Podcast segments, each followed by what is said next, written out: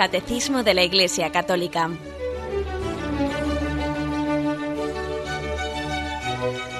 Un programa dirigido por Monseñor José Ignacio Munilla, Obispo de San Sebastián.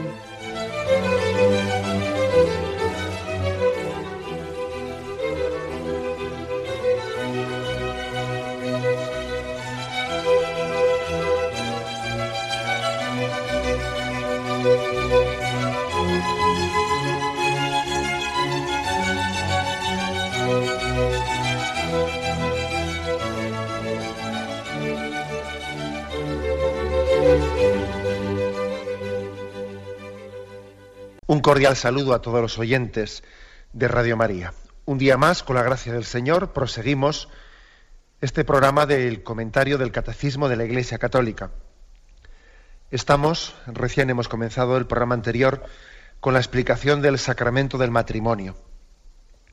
Es a partir del punto 1601 y hoy lo hacemos a partir del punto 1603. Es el último de los sacramentos que está encuadrado dentro de ese apartado de eh, sacramentos al servicio de la comunidad cristiana, que son el orden sacerdotal, que ya hemos explicado, y el sacramento del matrimonio. Pues bien, este punto primero, 1603, tiene como título El matrimonio en el orden de la creación. ¿eh? Nos adentramos en él.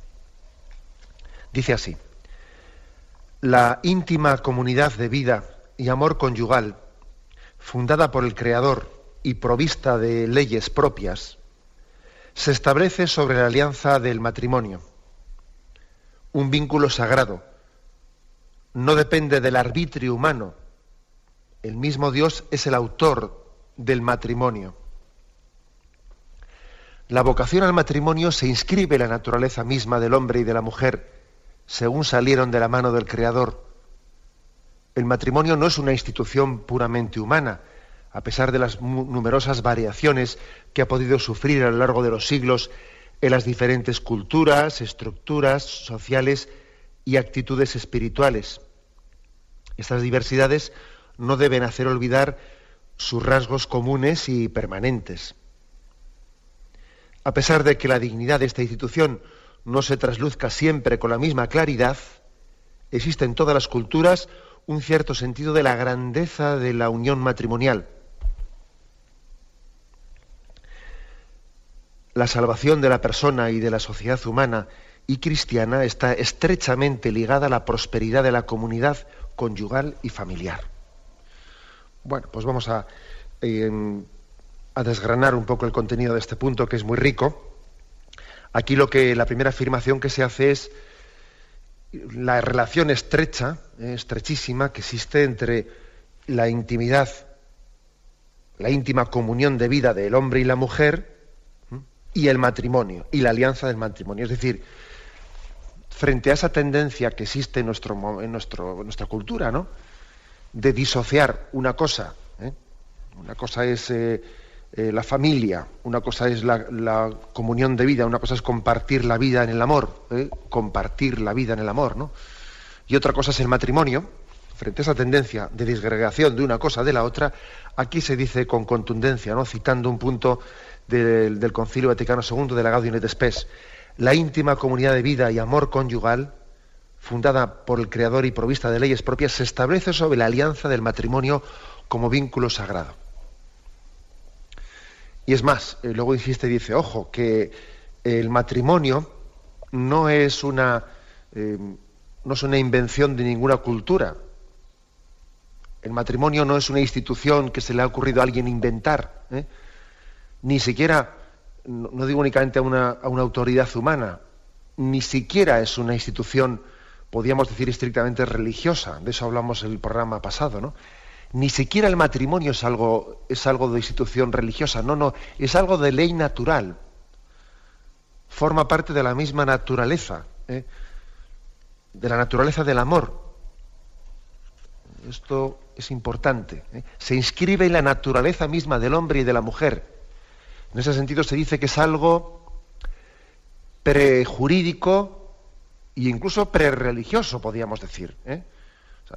no, ha habido ninguna confesión religiosa que haya eh, pues inventado el matrimonio. Decíamos en el programa pasado que Jesucristo no inventó el matrimonio, lo que hizo fue elevar a la dignidad de sacramento lo que era de ley natural, que era la unión del hombre y la mujer, que está inscrita en la naturaleza humana, que el hombre fue creado con esa, eh, con esa llamada y además que, el matrimonio como unión estable del hombre y la mujer también es de, eh, también es de ley natural. Vamos a intentar, intentar profundizar un poco en esto y, y fundamentarlo bien, porque es que es uno de los aspectos que, digamos, que más resistencia puede tener en nuestra cultura actual.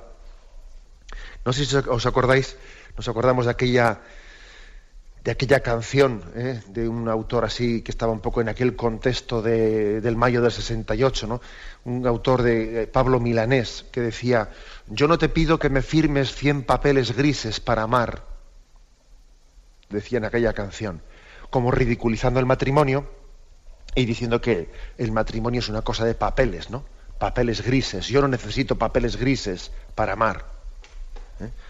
Eran los años 70, en pleno influjo de aquel mayo del 68, y, se comenzaba a sospechar, ¿no? Se estaba sembrando la sospecha sobre el matrimonio, ridiculizando el matrimonio, ¿no?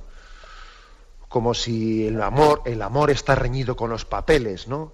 atar el amor en un contrato es tanto como meter un pájaro en una jaula, se decía.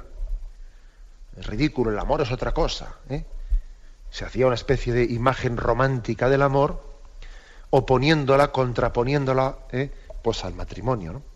Esto, el amor no es un contrato, ¿eh? tal y cual, pues venga. Pues en todo, toda esa mentalidad de los años 70, del mayo 68, la llamada revolución sexual, fue el, caldo de cultivo idóneo para la extensión de esa mentalidad contraria al matrimonio. ¿eh? El contrato matrimonial fue sustituido, en no pocos casos, por uniones de hecho. ¿eh? Y luego se, pusieron de, moda las uniones de hecho. Lo curioso, que es que, claro, es, gracioso porque algunos piensan que están inventando, que están descubriendo el Mediterráneo, ¿eh? y ya estaba descubierto hace un tiempo. Digo que lo curioso es que Mm, finalmente muchas uniones de hecho han terminado por buscar una fórmula de reconocimiento legal. Pero decía usted que se estaba escapando de, los papeles grises y luego resulta que piden una ley de reconocimiento de parejas de hecho, pues en el fondo es cambiar de color el papel, pero vamos, seguir, seguir reconociendo que, que el hombre necesita en su unión con la mujer una tutela legal que le respalde que, bueno, si es que, bueno, son, son contradicciones fragantes, ¿no? Pero no cabe duda de que se ha sembrado la sospecha contra, contra el matrimonio, ¿no? Y se ha terminado por hablar de tipos de familia, como, como, si una cosa fuese, ¿no? Distinguir y desligar la familia del matrimonio. Bueno, una cosa es el matrimonio y otra cosa es la unión, la unión de amor. ¿eh? Bueno, pues eh, creo que es bueno que nosotros también fundamentemos el por qué el matrimonio es algo de ley natural y porque está escrito en la naturaleza humana, ¿no? Bastaría, la verdad es que yo creo que bastaría hacer también algunas consideraciones, bueno, bastaría, para abrir boca, como se dice, ¿no? Sería bueno que hiciésemos algunas consideraciones de mm, qué consecuencias tiene nuestra cultura también en gran parte pues eh, la crisis del matrimonio, que de eso se habla muy poco. ¿eh? Se habla muy poco. El hecho de que hay muchos estudios hechos con, vamos, con, mucha seriedad, ¿eh? sobre la influencia tan grande que tiene la unión estable matrimonial para el equilibrio de los hijos. O sea, es decir, eso es muy importante que, caigamos en cuenta de ello, ¿no? Que unos padres tengan una unión estable o no tengan una unión estable, eso no es indiferente de cara al equilibrio de los hijos, ¿no? Bueno, pues eh, recientemente recuerdo que se, eh, que se ha, hecho público un estudio en, en Inglaterra, un estudio hecho por el partido por el Partido Laborista inglés en, con un estudio estadístico sobre 20.000 niños nacidos en el año 2000, sobre qué tipo de estabilidad tienen comparando los que están eh, siendo educados en un matrimonio o los que están siendo educados pues, posiblemente por parejas eh, de hecho, ¿no? O por parejas inestables. Y el estudio era contundente, ¿no? Era contundente, era un estudio hecho, vamos, por, por alguien que nadie podrá decir que es sospechoso de, de estar bajo el influjo de la Iglesia Católica. Bueno, el, resultado es contundente, ¿no? Eh, y allí se, proclama que los niños que han sido educados pues, en uniones que, que no tenían esa estabilidad del vínculo matrimonial, pues han tenido menos apoyo emocional, son menos disciplinados, son más inconstantes, eh, bueno, hay un montón de, datos eh, pues, concretos hechos sobre esos 20.000 niños, ¿no? alguien tendrá también que explicar y tener un poco de, yo diría, de sentido de autocrítica eh, para explicar cómo es posible que en España, ahora que estamos todos tan sensibilizados por el tema de la violencia doméstica, alguien tendrá que explicar por qué la violencia doméstica en el año pasado, en el año 2006, bueno, pues se ha, se ha producido con 13 veces más de frecuencia en las parejas que, no están casadas. O sea, ¿por qué eso no tiene nada que ver? O sea, pues es que me parece que es un dato estadístico demasiado fuerte, ¿no? O sea, en el año, el año pasado, echando mano del registro de denuncias, etcétera, etcétera, hay 13, 13 veces más. O sea, 13 veces más que es un 1.300% más, ¿eh? 13 veces más de frecuencia de violencia doméstica entre las parejas que no, que no tienen vínculo matrimonial. Pero bueno, alguien también tendrá que hacer una lectura, una lectura crítica de ese dato, ¿no? Digo yo. ¿Y este dato de dónde lo saco yo? Bueno, pues es que es, fácil, eh, es fácil extraerlo, si algún oyente lo está pensando según los datos publicados en el Observatorio contra la Violencia Doméstica de Género del Consejo General del Poder Judicial, bueno, pues eh, el 35% de las órdenes de protección se dictaron contra el, marido y el 30% contra el compañero, el compañero de hecho, ¿no? que no estaba casado. ¿eh? El 21% contra el excompañero y el 12% contra el exmarido. Si uno hace un cálculo estadístico y tiene en cuenta que en España la proporción que existe entre parejas casadas y no casadas, pues claro, hay una, proporción muy grande. El 91% de las parejas están casadas y el 9%, casi 10% son uniones de hecho. Uno establece la proporción y extrae la conclusión de que la frecuencia de malos tratos se ha producido 13 veces más en las parejas de hecho que en los matrimonios. Bueno, algo tendrá que ver esto, ¿no? O sea, ¿qué influjo tiene, tiene el matrimonio, por lo tanto, en la vida eh, para la expresión, para ser el marco de la expresión del amor conyugal. ¿Por qué el matrimonio es tan importante? ¿Por qué el matrimonio es tan importante? Sabéis que la palabra matrimonio proviene del término latino, latino matrimonium, eh, que significa función de la madre. ¿eh? Pues bien, todos los pueblos civilizados han tenido alguna forma de expresar socialmente la unión permanente de un hombre y de una mujer.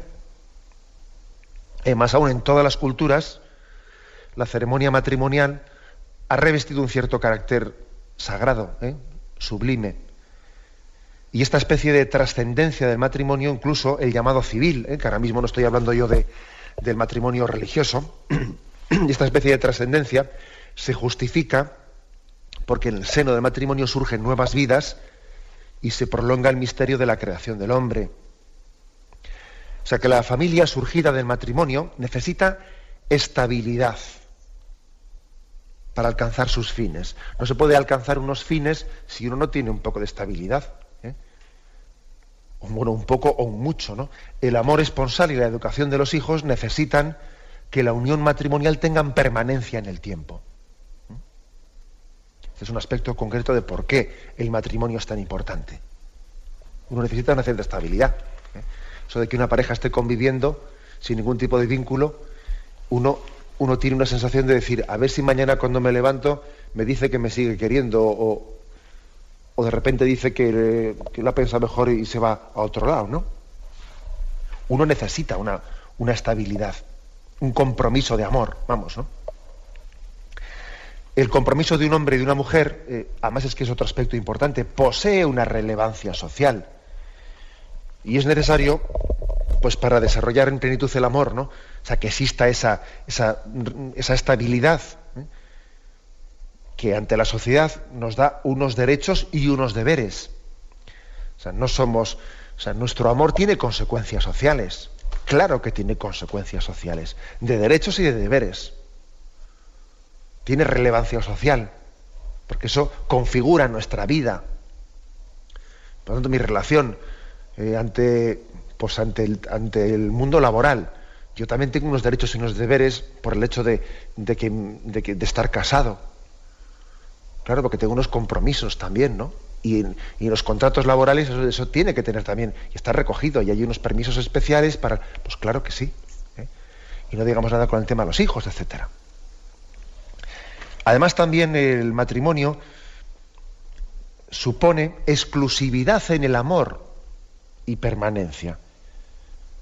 O sea, que, es que el, matrimonio, en esa especie de unión, de ese contrato matrimonial, expresamos que uno tiene una exclusividad en el amor, uno tiene derecho a que el amor de, su esposo y de su esposa sea exclusivo, y no sea compartido con más gente, y sea un amor permanente.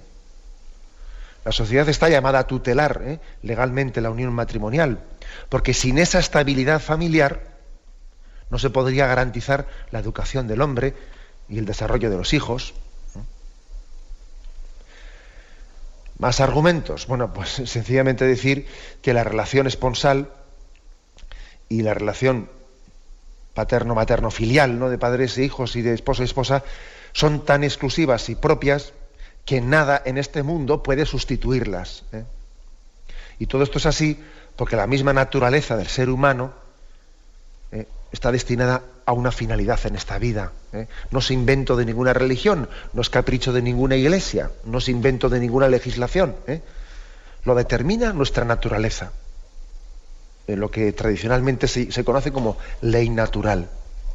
Hay una ley natural, por lo tanto, que, ha hecho que, el hombre exprese ese, ese, compromiso de amor en lo que se llama el matrimonio. Esto no es no es baladí. ¿no? A esto se refiere este punto del catecismo cuando insiste tanto ¿no? en que, que, el matrimonio no, no depende del arbitrio humano, que en el fondo Dios mismo es el autor del matrimonio en la medida en que Él, en que Él ha creado al hombre y ha dejado inscrito en el hombre, en la ley natural, en su propia naturaleza humana, ha dejado inscrito pues, pues esa, esa ley del matrimonio.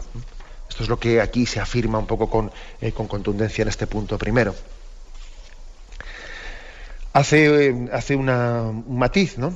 Un matiz aquí dice, a pesar de que la dignidad de esta institución no se trasluzca siempre con la misma claridad, porque es cierto, porque, porque aquí se, echa, se nos cita la Gaudium et Spes en el punto 47, dice, pues es cierto que ha habido muchos momentos, hay muchos momentos en los que, la dignidad del matrimonio queda, pues queda bastante desdibujada, porque hay, muchas, muchos, digamos, voy a leerlo literalmente, ¿no? Dice, sin embargo, la dignidad de esa institución no brilla en todas partes con el mismo esplendor, puesto que está oscurecida por la poligamia, la epidemia del divorcio, el llamado amor libre y otras deformaciones. Es más, el amor matrimonial queda frecuentemente profanado por el egoísmo, el hedonismo, y los usos ilícitos contra la generación de la vida. Por otra parte, el actual sistema económico, social, psicológico y civil son origen de fuertes perturbaciones para la familia. En determinadas regiones del universo, finalmente se observan con preocupación problemas nacidos del incremento demográfico, en otros, añadiría yo, de la falta demográfica, todo lo cual suscita angustia en las conciencias y, sin embargo, un hecho muestra bien el vigor y la solidez de la institución matrimonial y familiar. Las profundas transformaciones de la sociedad contemporánea, a pesar de las dificultades que han dado origen, con muchísima frecuencia manifiestan de diversos modos la verdadera naturaleza de la institución. Es, es, como diciendo, mira, fíjate qué cantidad de, enfermedades pueden llegar a, afectar, ¿no? Todas estas que hemos dicho que si infidelidades, el erotismo, el, eh, pues este influjo que existe de minusvaloración de la estabilidad, etcétera, un auténtico bombardeo ¿no? contra la familia y muy particularmente contra el matrimonio, un auténtico bombardeo. Pero desde luego el matrimonio debe de ser de ley natural, desde luego, porque si con tanto bombardeo todavía permanece y cuando, y cuando después se hace se hace incluso a veces pues, pues una estadística, si se hacen unas encuestas y se le pregunta a, los ciudadanos qué es para usted lo más sagrado y, casi todo el mundo responde que es la familia y, son los padres y es el matrimonio, uno dice, esto debe ser de ley natural, porque con todo el bombardeo que están pegando por tierra, mar y aire que todavía no sigamos diciendo, a pesar de que todo esto lógicamente crea heridas, ¿eh? heridas en, el concepto de familia y de matrimonio, pero que sigamos entendiéndolo como lo más sagrado que tenemos en la vida, esto debe de ser de ley natural, desde luego. Si no, no tiene otra explicación. Bien, esto es, por lo tanto, la afirmación principal. Y dice aquí, ¿no? Termina diciendo, también citando la Gaudium et Spes, punto 47, la salvación de la persona y de la sociedad humana y cristiana está estrechamente ligada la prosperidad de la comunidad conyugal y familiar. Hablar de prosperidad social es hablar de prosperidad de la familia. Dime, dicho de otra forma, ¿no? Dime qué salud tiene la institución matrimonial y te diré qué salud tiene la, sociedad. No me hables de la sociedad como una cosa distinta o aparte de, eh, de la familia y de la unión matrimonial, no, si, es que es lo mismo.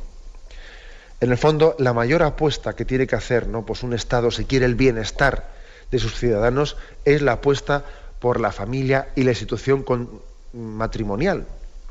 Porque es que ahí es donde se cifra la felicidad o la infelicidad del hombre. Ahí.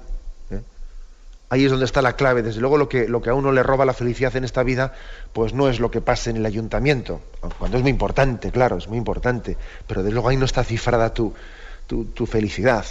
Tu felicidad está cifrada con lo que ocurra en casa, vamos a ser claros, ¿no? Por eso dice aquí Claudio Netespes, la salvación de la persona y de la sociedad humana está estrechamente ligada a la prosperidad de la comunidad conyugal y familiar. Nuestra apuesta tiene que ser por la familia, ¿no? Por una familia, eh, pues, con unas bases fuertes, con, una, con un matrimonio como, como clave, como núcleo, núcleo fundante, fundante de esa relación en el amor conyugal. Este es el punto primero. Vamos a tener un momento de reflexión y continuamos enseguida.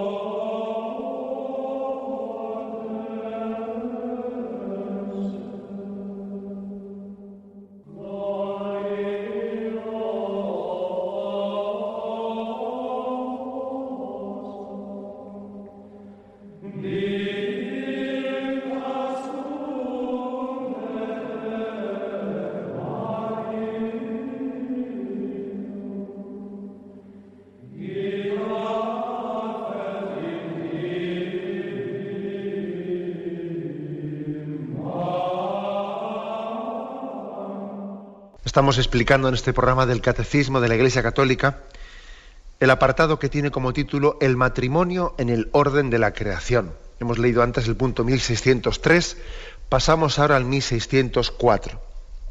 Dice, Dios que ha creado al hombre por amor, lo ha llamado también al amor. Vocación fundamental e innata de todo ser humano porque el hombre fue creado a imagen y semejanza de Dios, que es amor. Aquí hay una, afirmación importante, ¿no? Que hemos sido creados por el amor y para el amor. Y ese es el sentido de nuestra vida, ¿no? ¿Cuántas veces el hombre se hace esta pregunta, pero qué sentido tiene esta vida, ¿no? Pero, pero es que a veces uno ve la cantidad de acontecimientos, que se sobreponen, que se contradicen entre ellos, que nos contradicen en lo que uno había pensado, en lo que había tal, en lo que había cual, ¿no?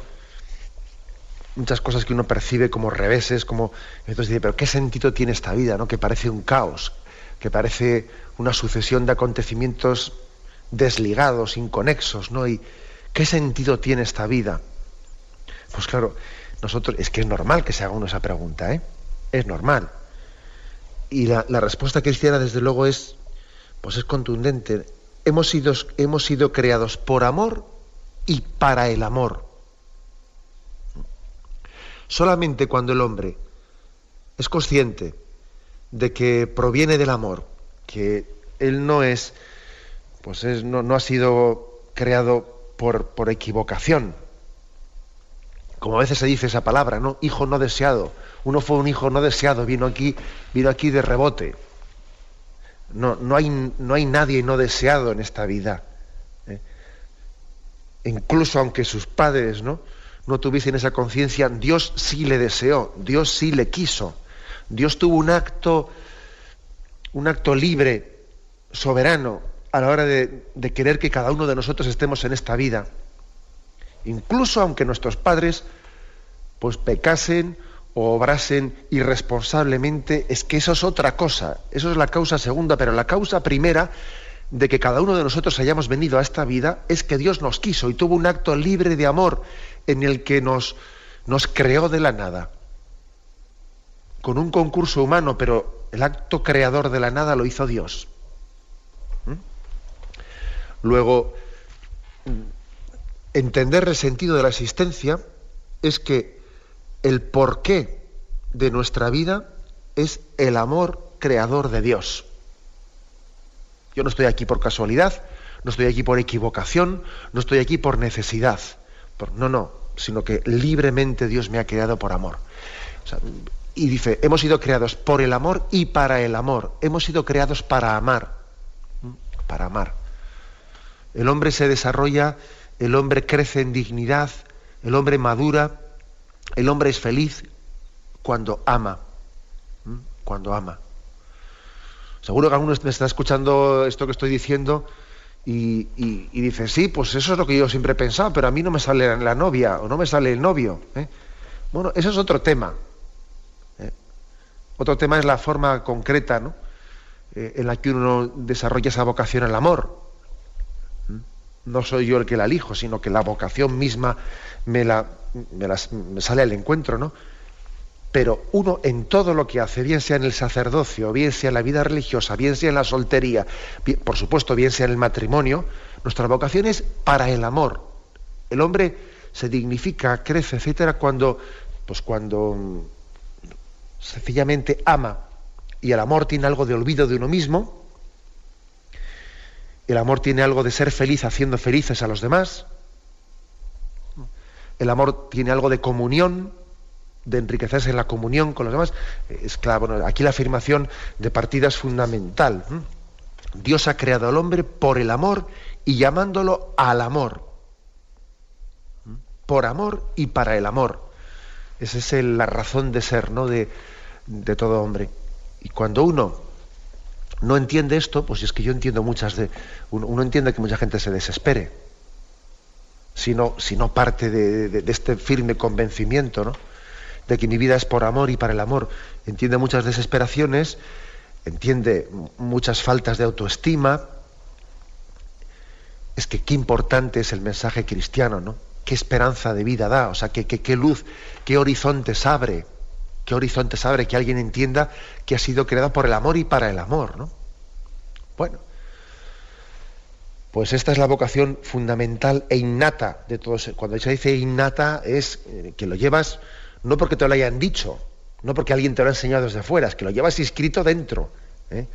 Está escrito eso dentro de los genes, como se dice, ¿no? Hemos sido creados a imagen y semejanza de Dios y Dios es amor. Y Dios es amor. Por lo tanto, si somos imagen y semejanza suya, pues nuestra vocación es al amor. Aquí se nos remite a la primera carta de San Juan, capítulo cuarto, ¿eh?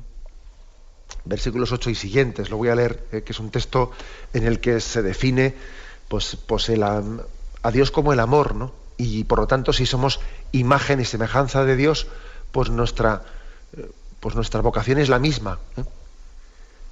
Queridos, amémonos unos a otros, ya que el amor es de Dios, y todo el que ama ha nacido de Dios y conoce a Dios.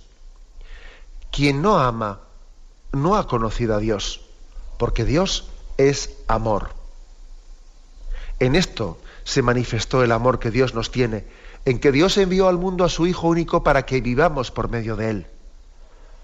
En esto consiste el amor, no en que nosotros hayamos amado a Dios, sino en que Él nos amó y nos envió a su Hijo como propiciación por nuestros pecados.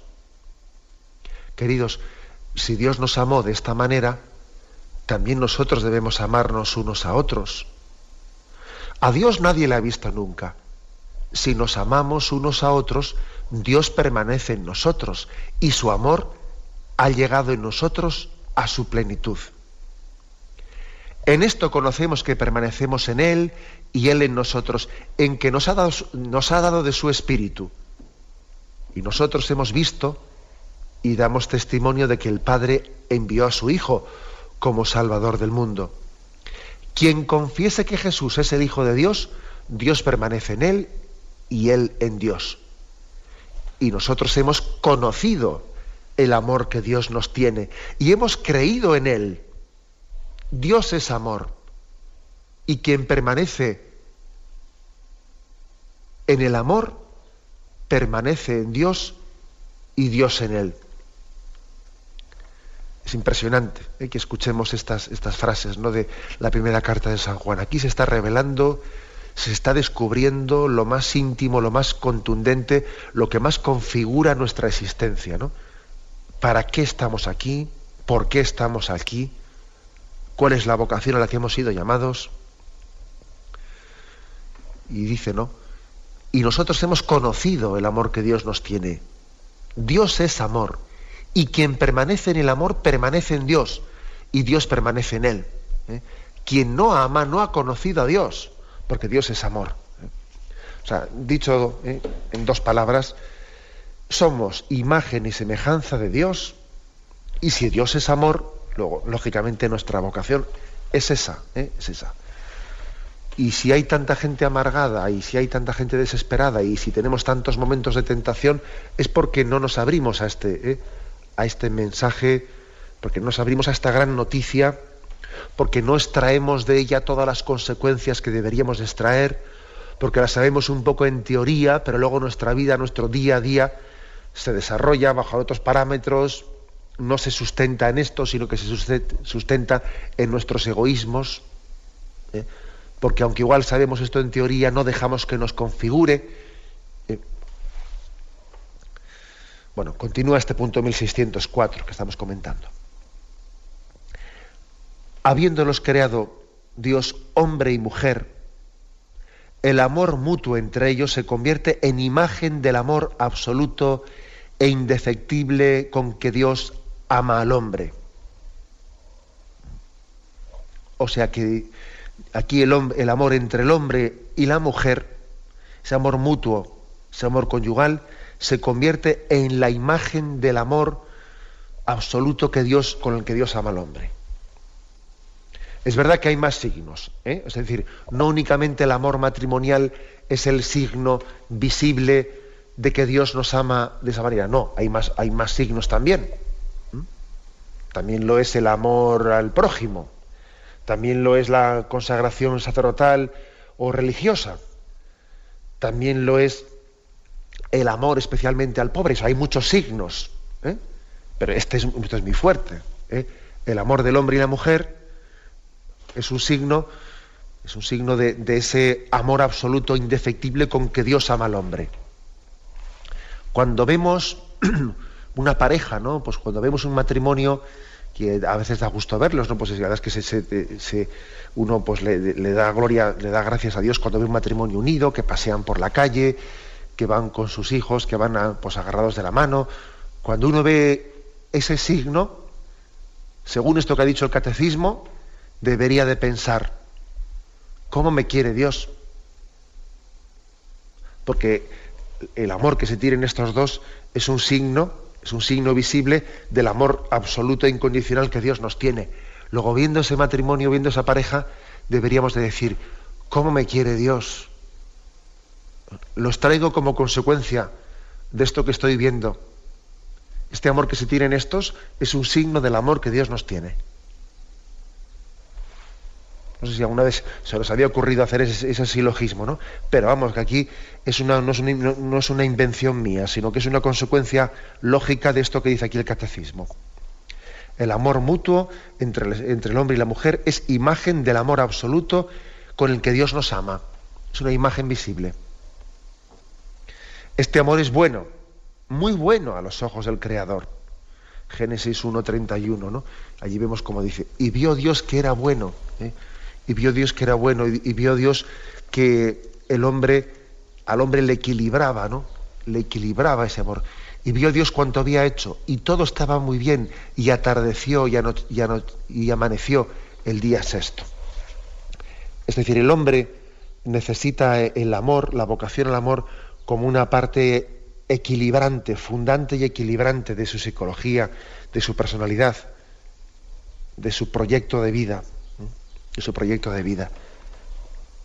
Cada uno descubriendo la vocación concreta dentro de la cual tiene que desarrollar, ¿no? Esa vocación al amor. Pero mm, es que es básico. ¿eh? Sin eso no hay una vida eh, pues madura que se esté integrando, eh, que integre todos los aspectos de la persona. Y vio Dios que era bueno, que sin el amor el hombre no maduraba. ¿no? Y este amor que Dios bendice, continúa el catecismo, es destinado a ser fecundo y a realizarse en la obra común del cuidado de la creación. Y los bendijo Dios y dijo, sed fecundos y multiplicaos, y llenad la tierra y sometedla. O sea que forma parte de ese amor, el que Dios lo bendiga está destinado a bendecirlo y a ser fecundo. Sin este aspecto, sin este aspecto, el amor se corrompe. Mm, el amor se corrompe. Cuando el amor se traduce en una autocontemplación, en una autocontemplación se corrompe. Lo que era hermoso en su origen, nosotros, pues por pretender poseerlo, lo corrompemos. ¿Cuántas veces uno escucha escucha expresiones como esas, dice, bueno, es que ahora, dice igual unos novios que están, que, a punto están para casarse, ¿no? Que están recién casados, y dice, es que ahora queremos disfrutar de la vida. Eh, más tarde ya tendremos hijos, pero ahora, ahora no queremos pues que, que, nos roben ¿no? este momento feliz entre nosotros, que nada nos lo quite, ¿no? Ahora no queremos, y dejan para más adelante ¿no? la transmisión de la vida. Y es que es curioso, porque cómo eso corrompe el amor el amor precisamente se desarrolla cuando uno, cuando uno tiene la capacidad de, amar olvidándose de sí mismo, amar siendo fecundo, amar entregándose, ¿no? Con frecuencia, si me permitís esta especie de pequeña, vamos, pequeña eh, compartir, abrir un poco el alma y, con, y, con, y compartiros las experiencias que uno ha vivido en la vida, ¿no? Yo cuántas veces he visto eso de, de que ahora, ahora queremos disfrutar de la vida, más adelante ya tendremos hijos y tal. Luego, ¿qué es lo que pasa?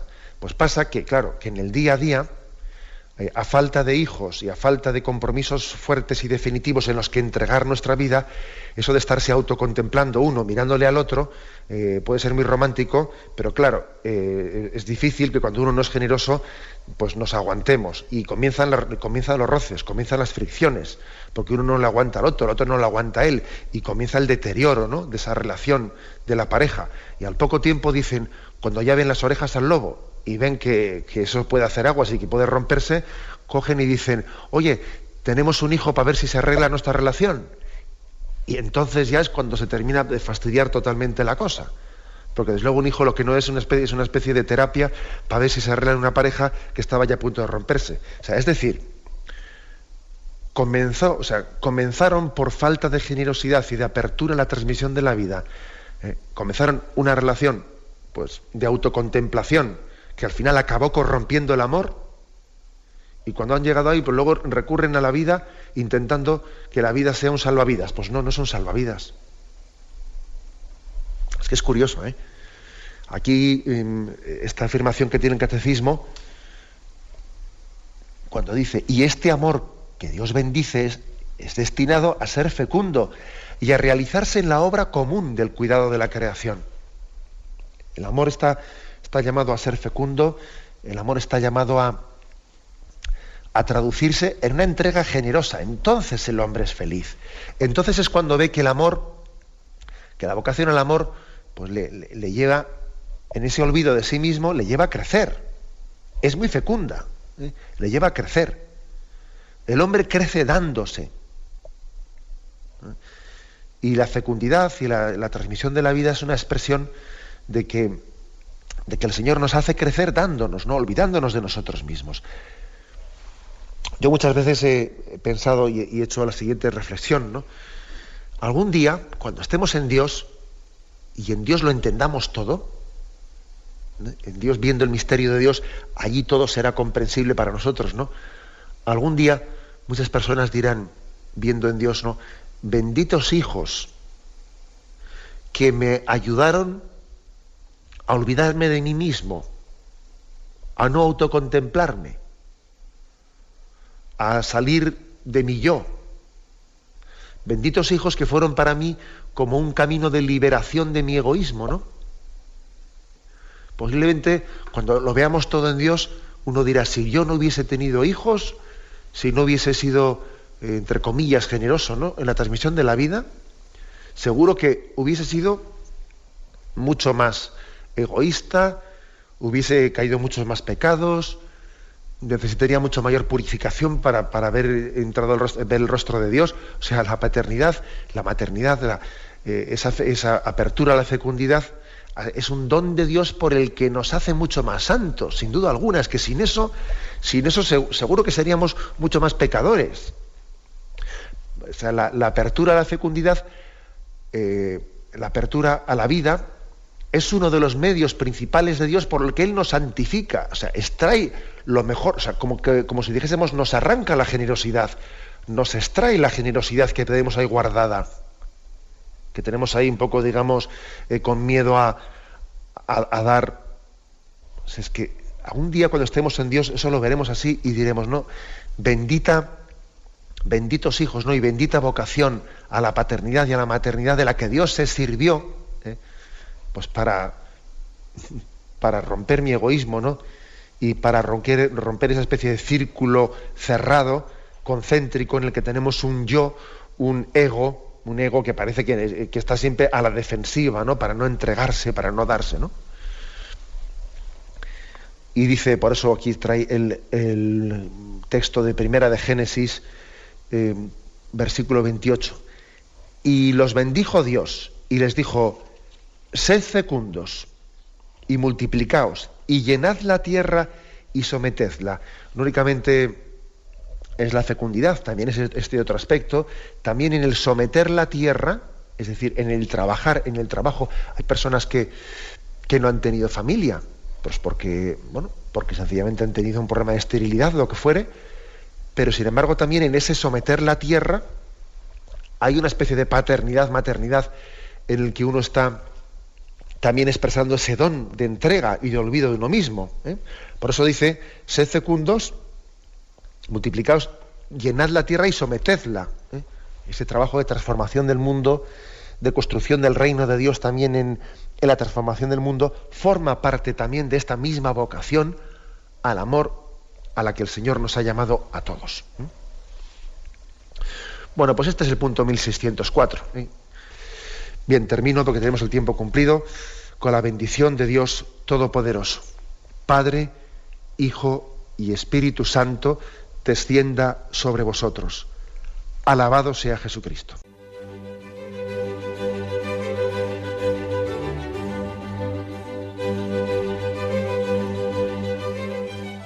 Finaliza el Catecismo de la Iglesia Católica, un programa dirigido por Monseñor José Ignacio Munilla, obispo de San Sebastián.